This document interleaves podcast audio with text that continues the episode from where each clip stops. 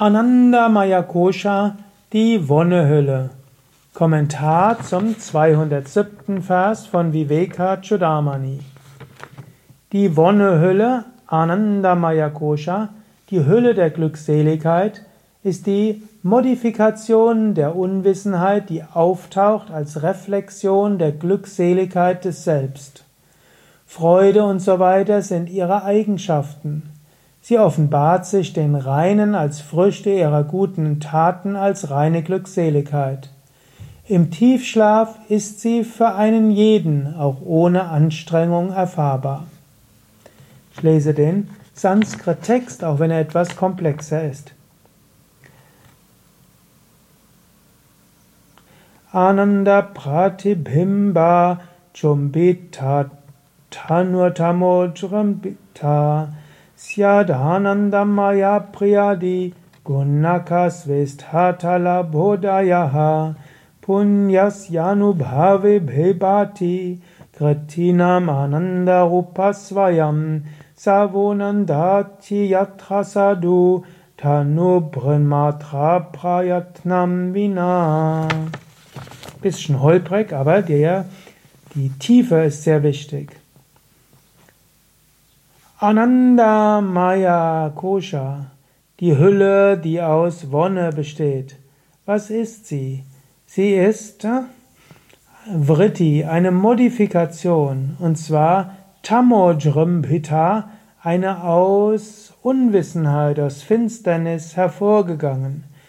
Und zwar, sie ist Ananda, Freude, Pratimba, das heißt Reflexion der Glückseligkeit. Also in der Wonnehülle gibt es Ananda Pratimba, also die, äh, die Reflexion der Wonne. Und zwar unmittelbar berührt Chumbita, Tanu in ihrer Erscheinungsform, Körper, oder Tanu auch ausgedünnt.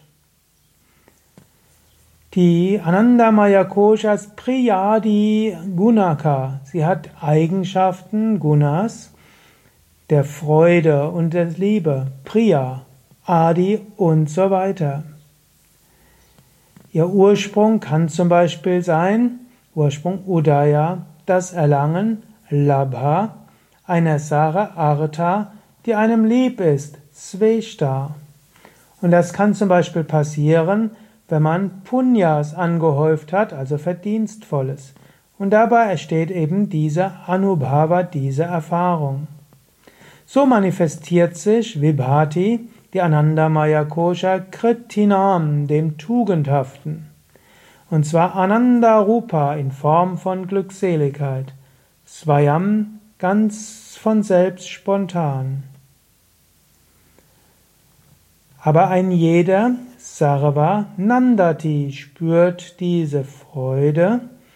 Yatra in jedem Fall, Sadhu in einer friedvollen Weise, Tanu Brahmatra, solange er nur einen menschlichen Körper hat, in dem Fall in dem Tiefschlaf, Prayatna, Anstrengung, Vina, ohne Bemühung.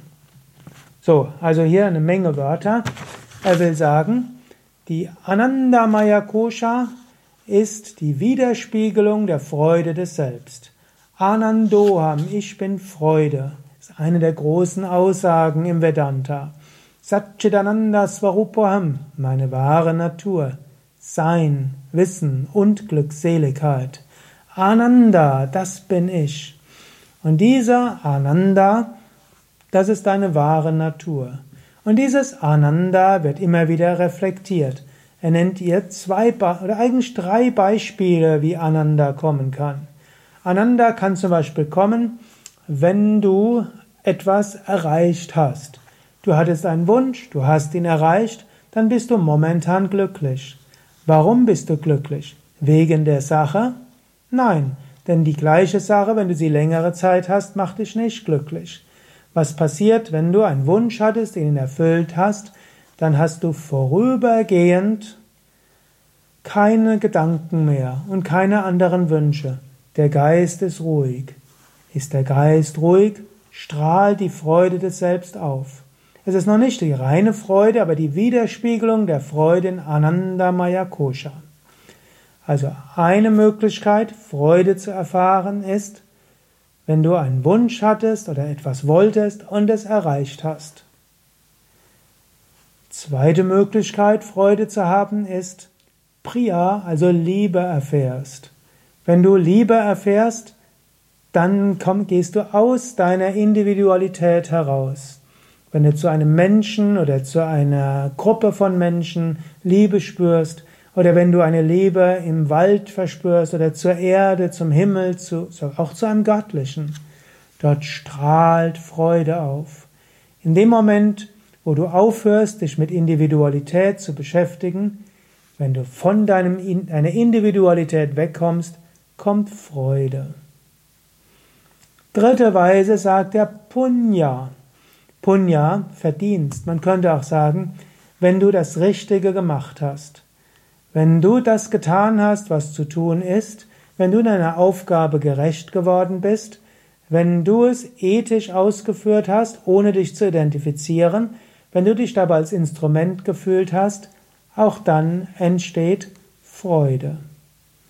Und schließlich, wenn du einfach entspannst, wenn du ganz entspannt bist, an nichts Besonderes denkst, in dem Moment ist auch Freude da. Oder wenn du konzentriert bist, kommt ganz von selbst die Freude. Oder auch im Tiefschlaf.